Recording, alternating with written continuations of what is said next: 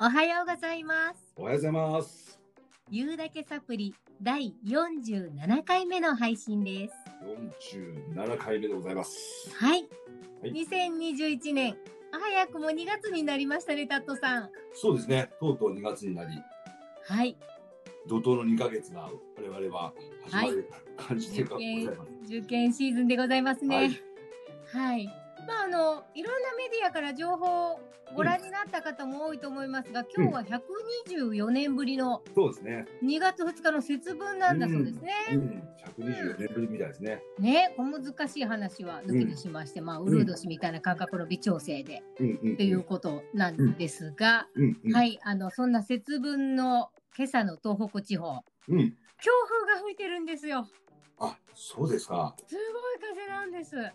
なるほど。寒い、寒い、はい寒い。いや、ねですが、ですが、あうんの風の冷たさがですね、うん刺すような冷たさじゃなくなってきたんですよね。うんうんうん。まあ、ちょっと春っ。ぽい柔らかいっていうんですか。なるほど。うん、そんな風だなーなんて感じの朝でございます。なるほど。はい、もう立春を過ぎるとね、少しずつ春が近づいてくるのを実感できる日も増えてくると思います。うんうんうん、うん、暖かくなるのが楽しみですね。そうですね。ね、ゆうだけサプリも第47回目を楽しみにお待ちいただいていたかと思います。ははい。い、今回いよいよリニューアル第1弾。はい。はい、前回ざっくりと概要をご紹介いたしました。はい。はい、本のタイトルからいきますと、あの、モンテッソーリ教育、レッチョ・エミリア教育を知り尽くしたオックスフォード児童発達学博士が語る、はい。自分でできる子に育つ褒め方、叱り方という本をはベいースに、パーソナリティ目線の感想とか思いを織り込みながら楽しくトークしていきたいと思いますので、はい。はい、よろしくお願いいたします。はい。よろしくお願いします。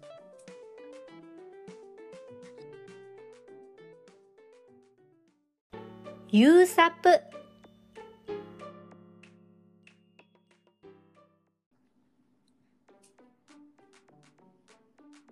はい。じゃあ、それではですね。はいまあ、前回お伝えした通り、はいえーまあ、一勝二勝前半はですね僕が、はいあの中心にお話をしていき、はい後半は月ちゃんがということでねやっていきたいなと思うんですが、はい。あのまあちょっとド頭に少しあのお話したいなと思うのははい。よくバイブルとかねはい。取説とかねはい。いうのあるじゃないですか。はい。はい。で僕まあ子供の頃からそうだし割と取説見ないタイプなんですよね。ああ、なるほど、なるほど。あの取説見ないでやっちゃうタイプ、はい。うん、で例えばお料理とかもうん。あのなんていうんですかそういうのああいうのああいうのなあ、んていレうんでシピですかすか。レシピレシピレシピね、うん。ううんん。うん。見たこと一回もないしうん。な何を何グラムとかうん。その通りやったらその通りのものができるだろうっていう、うん。うん。うん。そこに面白みを感じないタイプなるほど。僕はですね例えば砂糖をこれ何グラム入れてとかうん。 塩を何グラム入れてって言ったら誰が作ったってその同じものができ るじゃんっていう、なるほど。うん、それを再現したいがために来るのではないと。そう僕はねうん。だからその味を作るがたいためにやってるわけじゃなくて、うん。うん。うん。うん、なんかこう僕がじゃあやったらどうなるかとか、うん。うん。そこ楽しんでるわけでそすうね。そこを楽しみうたいタイプだから、ん。うん。うん。あのだから失敗も多々あるんですようん。うん。すごく失敗もしますうん。あのいろんなことでですね、はい。うん、でまあそんな僕が今回この本を読ませてもらって、はい。本当に子育てのでもバイブルだなと思うんですよはい。これは、うん。うん、その通りやってみって思ううん。うん。うん。って思うぐらいあはれい。なんですけど、はい。ただそうは言ってもはい。これ今回まああの嬉しいことにですね第1回目を聞いてくれてはい。もう即買いますっていうお母さんがいてですね、ああ、そうですか。うん、即買います予告の時点で。そうそうそうそうそうそうそう、うん、だから読んでいただいてうん。そうだから今回僕が話す内容ははい。あのわざともはい。はしょる部分もありますはい。はい。わざとここは言わないとかっていうのもはいいっぱいあるので、そこはもううん実際の本で読んでいただければそうですね。いいなと思うんですけどはい。ただそうであったとしてもはい。家庭環境だったりとか、はい。えー親御さんの思いだったりとかはいい。ろんな部分があるだろうから、はい。まあ、参考にしつつあのーごじご自身の子育ての本当に、あのー手助けになるはい。本になったらいいなと思っうん。ております。はい。ただし、かなりバイブルです。かなうりん。うん。これバイブル的要素あるなっていうぐらい、うん。なんていうかな、本当に頭ぶったたかれるぐらいの言葉がいっぱいあります、こ れ。あ、そうですね。うんいや、そうマですジねこれ、あマジそう思ってるよな、みたいな。うんうんうん。なんか僕も、もちろん子供がいないわけではないので、はい。あのあそういう意識があったよなみたいなとこいっぱいある本当にああねー。自分のことと重ねて聞いていただけると、そうですね、はそうでいいすかねと思いますね。はいはい。はいじゃあそれではあのまず一つ目なんですけどはい。このねまあここの今回のこの本のはい。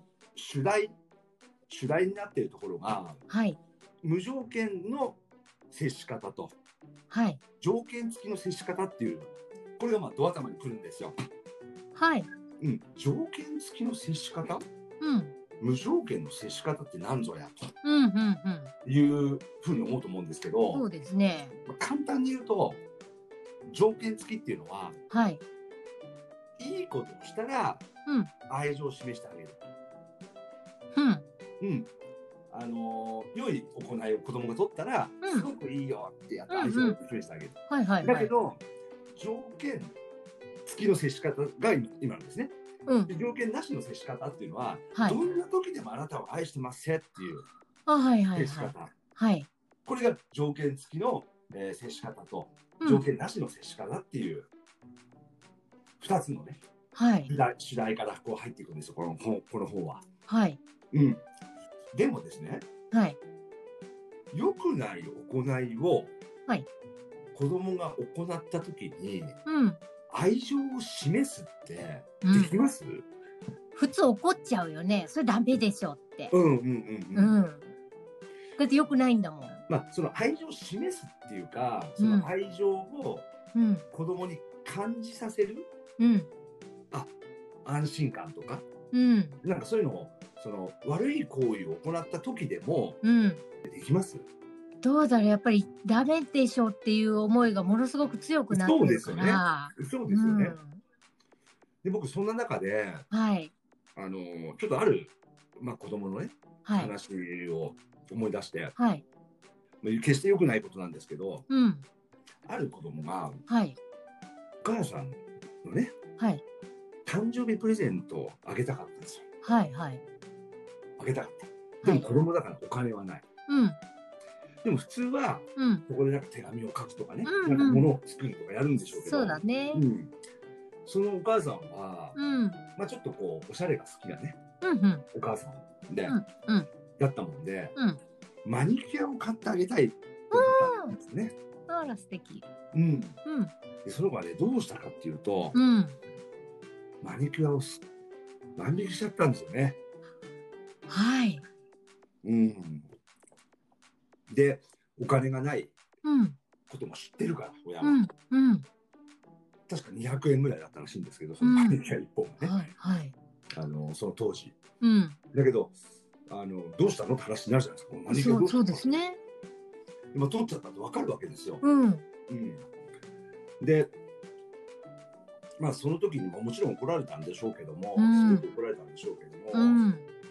あのーその子の印象、うさん。いその子はもう大人なんですけど、うん。思ってる印象っていうのが、うん。そのなんだよあんた万引きしたの万引きなんか悪いことじゃないバカっていうね、うん。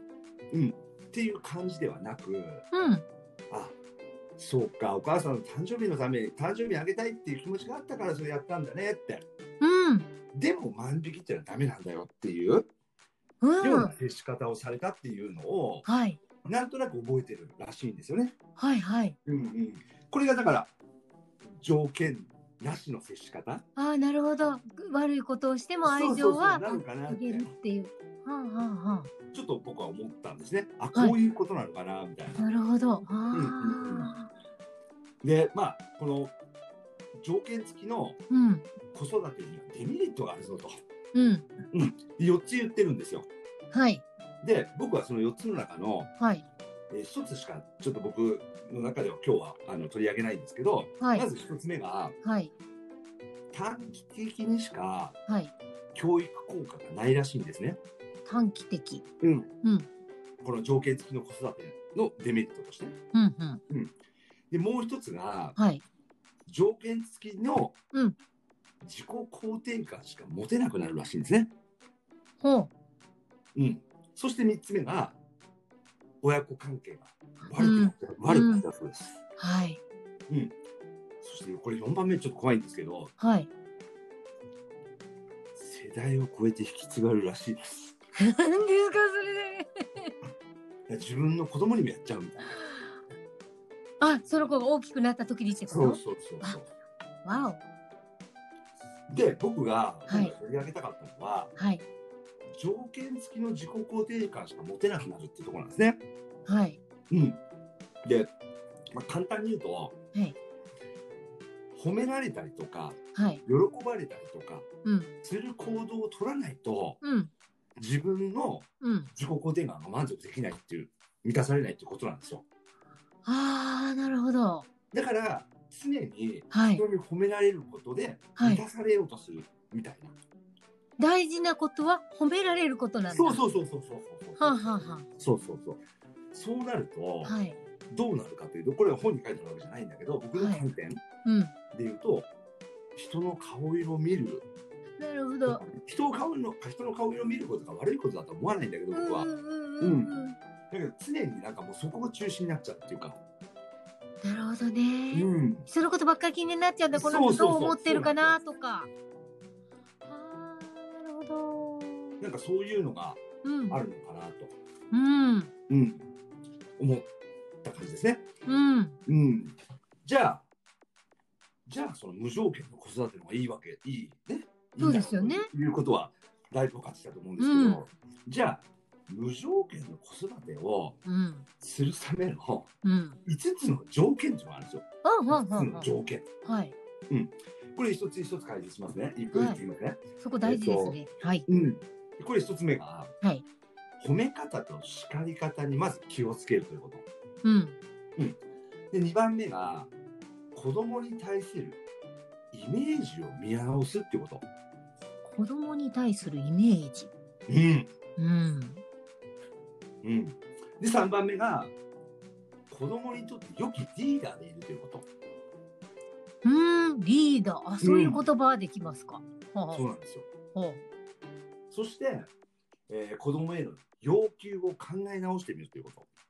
あ、うん。あー、はい、で子育ての長期的なゴールを持つということこの5つうん、うん、うなんん、ですね。はい、あのこれもう全部一個一個解説しちゃうとうん、あのこれ別にこの本買わなくてもいいじゃんって 話だし、そうですね。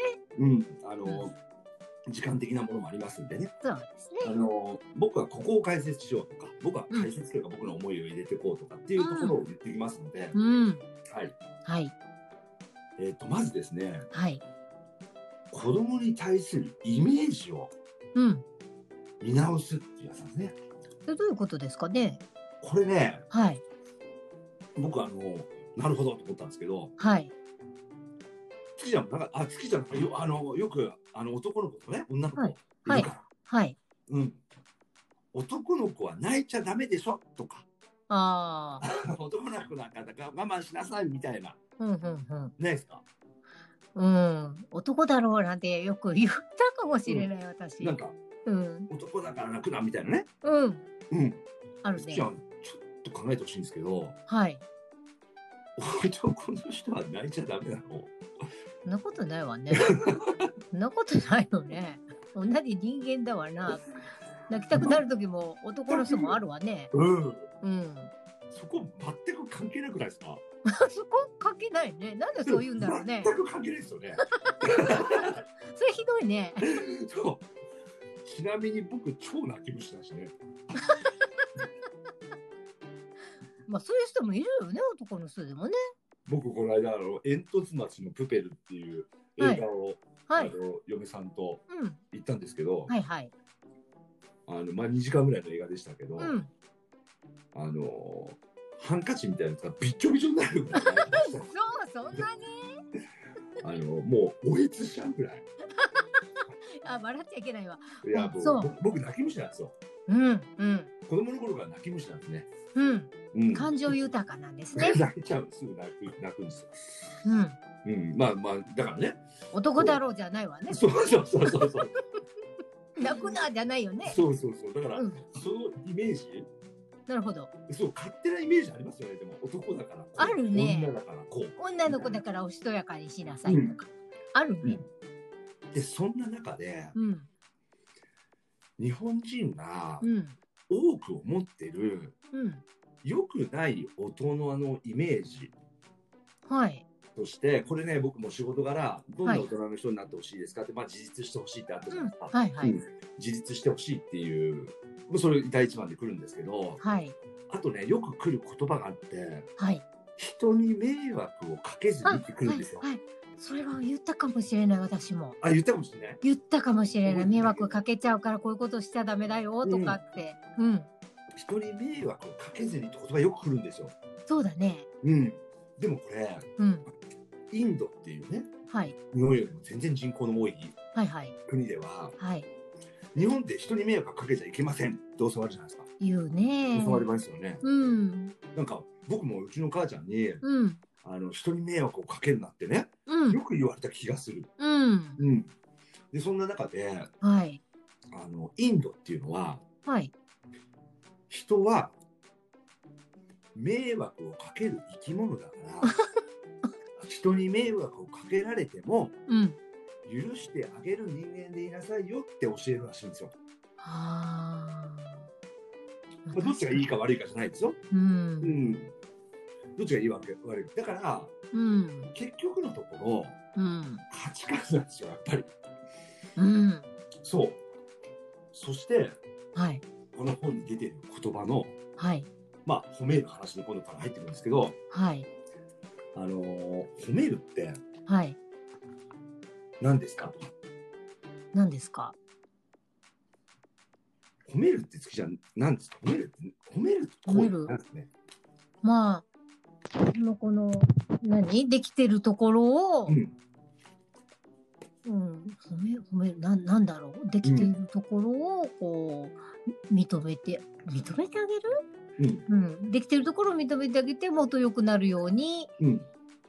促してあげるこまあと。そうですね。まあ、ううん。んあのーこれ、まあ、褒める、商人ですね。褒めはるいということの商人に書いてあるんですけど、はい褒めるって、はい他者の成果とかね、パフォーマンスとか、うんうんその人の特性とかを、はい的に評価することが、まあ、褒めるということの、うんうんうなんんかそうかそうだねうんつまり、うん評価をしているということは、うん その褒めてる人間の主観が入ってるよっていうことはははななるほどですよね。そうですねその主観で良し悪し決めてるってことなんですよ。はあなるほどだから日本では人に迷惑をかけないことはいいことこの子は人に迷惑かけてないからいいこと、うんだけど日本ではね、日本ではあれだけど、うんでもインドではうん人に迷惑をかけることが悪いことじゃなくてうん人に迷惑をかけてもかけられても許せられないうんことうんそれはダメだとはあいうはジャッジの基準があるっていうかね、あうんうんまあそんなことが書いてあるんですよね。ちょっと少しうあんの先走って褒める方に行きましたけど、うんだから結局その人の価値観なんですよね。そうですね結局でもそのやっぱ親の主観だかうんら。だから子供が例えば悪い行動例えばよく僕もパッと思いつくのはスーパーでダダこねてる、はいはい、よくや見ってかけますねよ。とかね「いやーううんるさい!」ってやってるおう母さんいんるじゃないでうすかん、いますね。でもねそれをうん豊かにうなんんていうかなゆなんて言うんだろうガーってなってないでうん豊かにうん諭してるというか諭してるというか、うんうんあうん、僕それ見てよくその光景見るときに思うのは、うん親御さんにうん余裕があるなうん余裕がないなっていうなんかうんちょっと思う思っちゃうんですよね。なるほどね。うんうまあ、そんれはでも僕はあのスーパーでねそのうん母親の父親と母親だったらそういう光景を見るのって当然母親の方が回数が多いからそうですね。やってみなさいよあんたっていうね、うん。うん。あってそれはイラッとするわっていうのももちろんよくわかるし、う。うんん、でそんな中でここにね面白い言葉が書いてありましてはい。あなたが大人になった時には、うん自分をしっかり持って、うん自立していてうん。さらに強い意志を持って持った人になってほしいけれども、うん。子供のうちは受け身で従順な大人の言うことを聞く子でいてねっ ていう。ちょ、ちょっと矛盾してるよ、それ。でもうん。そうすごい矛盾してますよねこれ。うん。うん。でも結局うん。そうなってしまってるうん。やってることなっていうことって多々あるんじゃないかなって。いやいや本当思う。あるな。うんうん。うん、だからその子供に対するイメージ、うんうん。うん、子供って迷惑かけるものだしそうだよね。だって迷惑かけてなくて生きてる人いないよ、多分。そう子供ってうん。ジュースじゃあこぼしちゃったとかそうだね。やるものだし。そうだね。普通だよね。うんみたいな、まあ、子供に対しての、うん。その、そういったところをじっくりもうちょっと見直してみるっていう。なるほどな。うん部分をその年齢の子はそれで普通なんだよって。そういうことですね。うんまあ、。そういう第一章ですね。うん。なるほどな。いやー、言ってた言葉あるな。でも、そうですよね。うん。ありますよね。ありました。うん。はなんい。か、でも、やっぱり、やっぱ、この本を思、見てて、はい。あの、すごく思うのは。はい。そうは言っても、とか。うんあの、でも、かん人間って感情の生き物だかそうですね。ら。うん、イラッとするよっていうう。んうんうん。それは。あるじゃないですか。はい。そしてもう一つは常にその子供に幸せになってほしいとかはい。子供にあの、ううんその子供に思って子供を思ってるよっていうことに関してははい。変わってねえんだよっていうそう大なん前ですよ提ね。がありながらうん。ただバックボーンとしてはい。こういうことがちらっと知識としてうん。入ってるとうん。ちらちらっとそういうのが出てきてうんうん親うん。御さんたちもこう振り返ったりとかうん。なんかこう見直したりとかうん。する機会になるのかなと思いながら見てた一章ですね第一章。なるほど。うんうん。なんかそんな風に思った一章ですね。はい。そして第2章、はい。今度は褒めるについてなんですね。はい。で褒めるってまあいろんな褒め方があるじゃないですか。はいはい。いろんな、これちょちょっと好きじゃん聞きたいんですけど、はい。褒め方には3種類褒め方があるよと。三種類ね。うんはい。で一つはね、はい。あの、あ、すごいねとか、はいはいは上い。手だねとか、うん。まあこんな感じの褒め方ですうね。ん。うん。で、もう一つは、うん。どっちかっていうとその人を中心にした褒め方で、うん。あなたは優しいねとか、ほんほんほん。ああなたは頭がいい子だねとか、ほんほんほあん。とは外見で可愛いねとか、ういい褒ん。め方。はい。でもう一つは、うんその家庭を褒めていくっていうね、家うん、プロセスを褒めていく。庭。はいはいはいはい。あのああんたいろんな方法試してみたんだねとか、うん。うん、頑張って最後までやりきったねとか、うってん。いうこれちなみにどの褒め方がうん。一番理想的な褒め方だと思いますつきちゃんは。今聞いてて、うん、うん、最後だね。最プ後ロセスですね。あー正解です、うん。うん。そうなんですね。うん。プロセスを褒めていくということ。でこれあの、うんプロセス褒めとうん。人中心褒めとうん。おざなり褒めっていうね。おざなり。 おざおざなり褒めってこれちょっと言葉悪いなと思うけど、すごいね、う おんちざょっと強烈な言葉だなと思う本け ど当、ですね。うん、でこの3つをはい。子どもたちにはい。やってはい。 IQ テストを受けてもらったっていう実験のほうほうほこうとほがう。出てますはい。この本に。はい。で結果だけ言っときます。うん。結果だけ言っとくとうん。えープロセス中心褒めの子たちが一番やっぱり良かったというう実験の結果が出ん。てるその実験の内容に関して読んでください。はい。これ全部言っちゃうと面白くないんで。うんうんうん。というまあその3つの褒め方ですね。あるはい。はい。じゃあそんな中ではい。このプロセス褒めのはい。ポイントです。はい。ポイント。はい。 3つあります。3つ。はい。成果よりもはい。まずプロセスを褒めていくとうん。でもっと具体的に褒めていくとうん。こうれん二つ目うん。そして3つ目がもっと質問をするというはい。うんうんあのプロセスと結果っていう話なんですけどはい。僕これは本当によく生徒に言うんですけどはい。テストのうん。結果、うん。うん、例えば90点取れた100点取れたとうん。いうことに対してはい。親御さんたちが褒めてるうん。うん。ことはありますしうん。そうですね。で実際に受験となると、うん。受験テストとなるとうん。プロセスって評価してくれないんですよねなるほでど。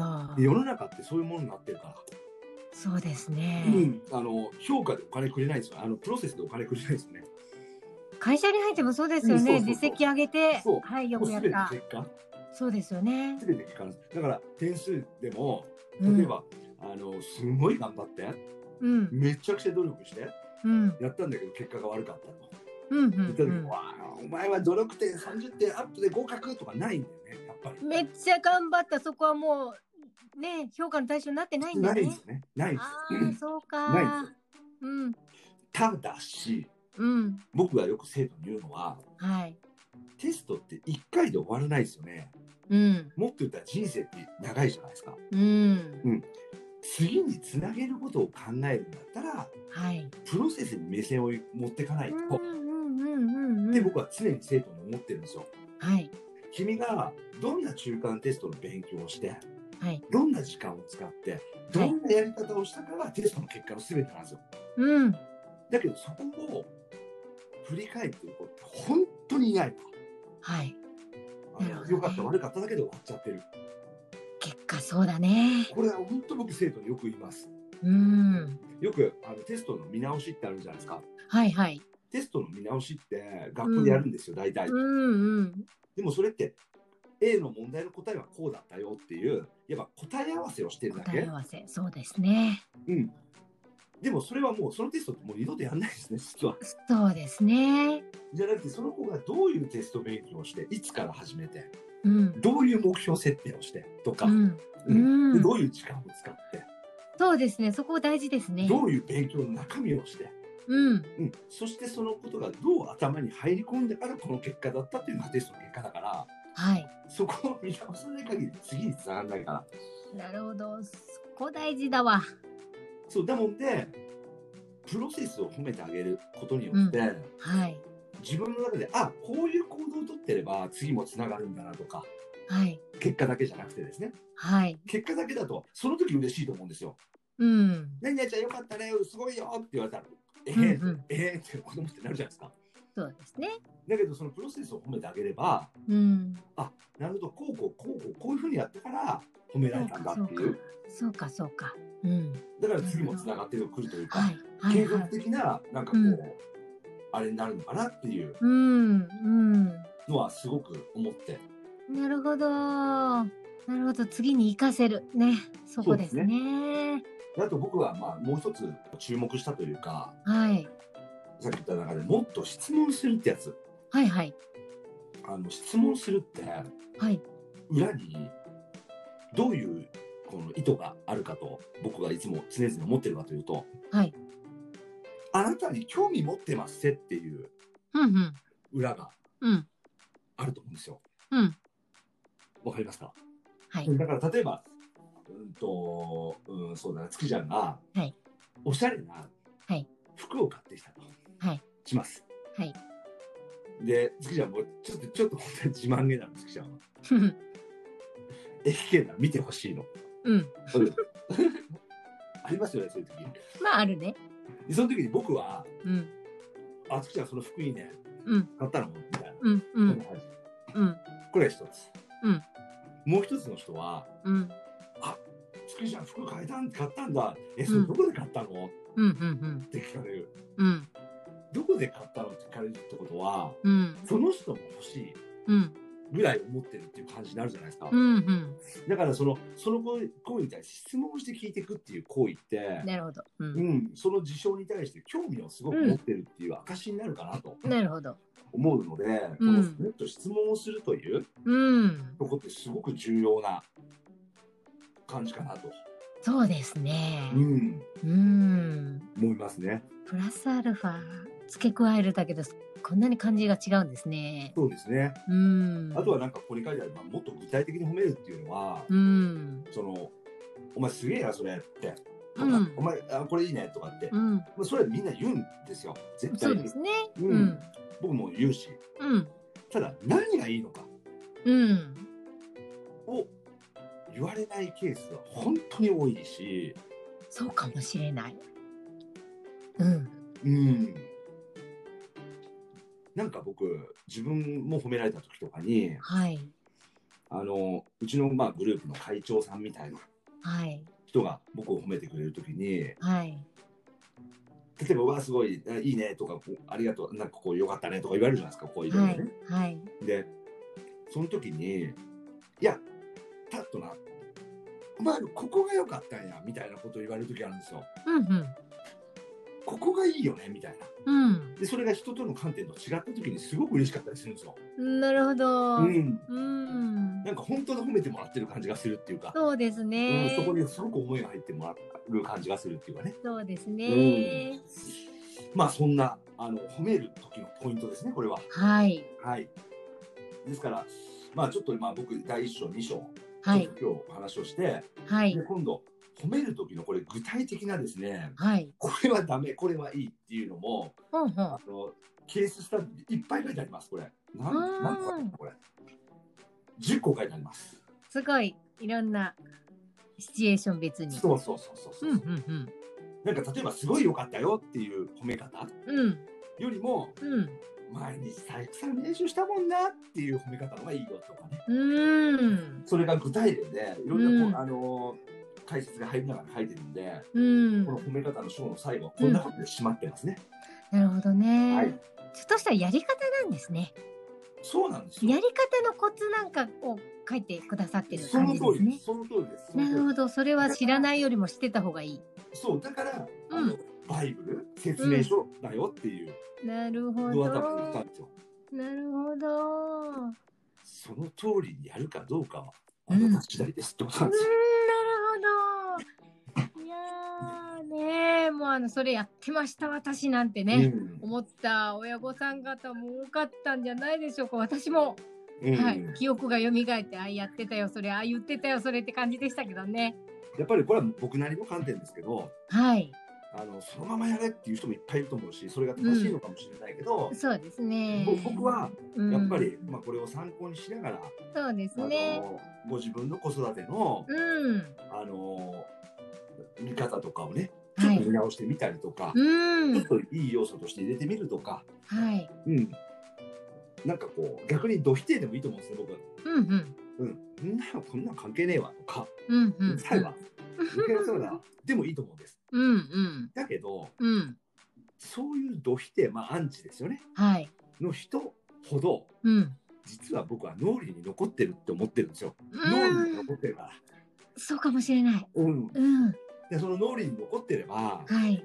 いつか振り返る時が出てくるしうん。いつか「ああ俺あんな風にアンチコメント出したけどうん。確かにこれあるな」みたいなね、う風んな。部分でもいいと思うし、そうですねまあ、。そんな使い方をしてくれるといいなはとい思う本でしたね。まあ、はい第一章二章でしたね。ありがとうございます。はい皆さんやっぱりねそれぞれのご家庭ご家庭でいろいろねまあはいあの違うと思いますけど、うんまあ一生懸命でも子供に良かれと思って頑張っていらっしゃもるちのろでねん。もちろん、うん、だから何が正解不正解じゃないと思うけども、うんうんでもなんかやっぱりそういうことをね言ってるね、何気なく言ってる口癖だったりとかっていうのを意識しするだけでもうんなんかちょっと子供と心からつながれるうんって、いうのかなそんなきっかけをつかめるかもしれないですし。そうですねだうから、んもう最後にあの、まあ、一章二章終えて、はいあのー多分本当にこれ実際に読んでくれるとはい生で子育てされてる方々だとですねはい。こう、あ、やっちゃってんな、みたいな、うーんこうへこんじゃうっていうかう、ーみんたいな部分って多少あるかもしれないんですけど、そうですね自分のこと言われてるような気になっちゃいますよね。だけど、うんあの、相田光夫さんの言葉じゃないですけど、はい人間だもの、人間だもの。人間だものですよ。うん仕事もし、うんうんってほしい中でやってて、うん、うん、こんな風に普通に完璧にできたらそりゃ苦労しないわっていうそうねですよね、うん本当に。そんな中での子育てでしょうからはい、あの全然ダメじゃないしねそうですね。ただなんかそういう本当に脳裏にこう一つ残る部分になってくれればいいなとはい、思っております。はい、わはいあ、なんか本当に素敵なお話をありがとうございました。ありがとうございましはい、そんな感じで、言うだけサプリ、もうそろそろお時間になそうでりすねました。た。ちょっと長くなっちゃったですかね。どう大丈夫ですかね。はい、大丈夫です。リスナーの皆さん、次回はね、この本の後半。こうう、ここれれ、ととうとうとうう尽尽きちゃう、尽きちそゃうなんです。そうなんです。私も身につまされるところがいっぱいあった。あのあ、る自分でできる子に育つ叱り方。現役母のね。ね、お母さんイコール叱るみたいなイメージがありますけども。はい。ね、そして子供とつながる聞く習慣っていうことについてですね、まあ母親目線での感想とかこれまでの思いなんかをね含めてお話ししたいと思いますので来週の第48回目も、いぜひお楽しみにお聞きくださりますようお願いいたします。うん。よろしくお願いします。はい、そしてリスナーさんからのご感想などもねお寄せいただけるとさらに地型観点からのご意見も伺えると思いますので、本当にアンアンチコメント大歓迎なんで。はい、いろんなああののどんどごん意言っ見てほしいをですね。はい。お気軽にね、番組にご参加していただけると嬉しいです。はい。はい。それでは、笑いと気づきのサプリ番組、言うだけサプリ。最後までお付き合いいただきありがとうございました。ありがとうございました。お相手は私、月ちゃんと、タツでした。また次回、お楽しみに。お楽しみに。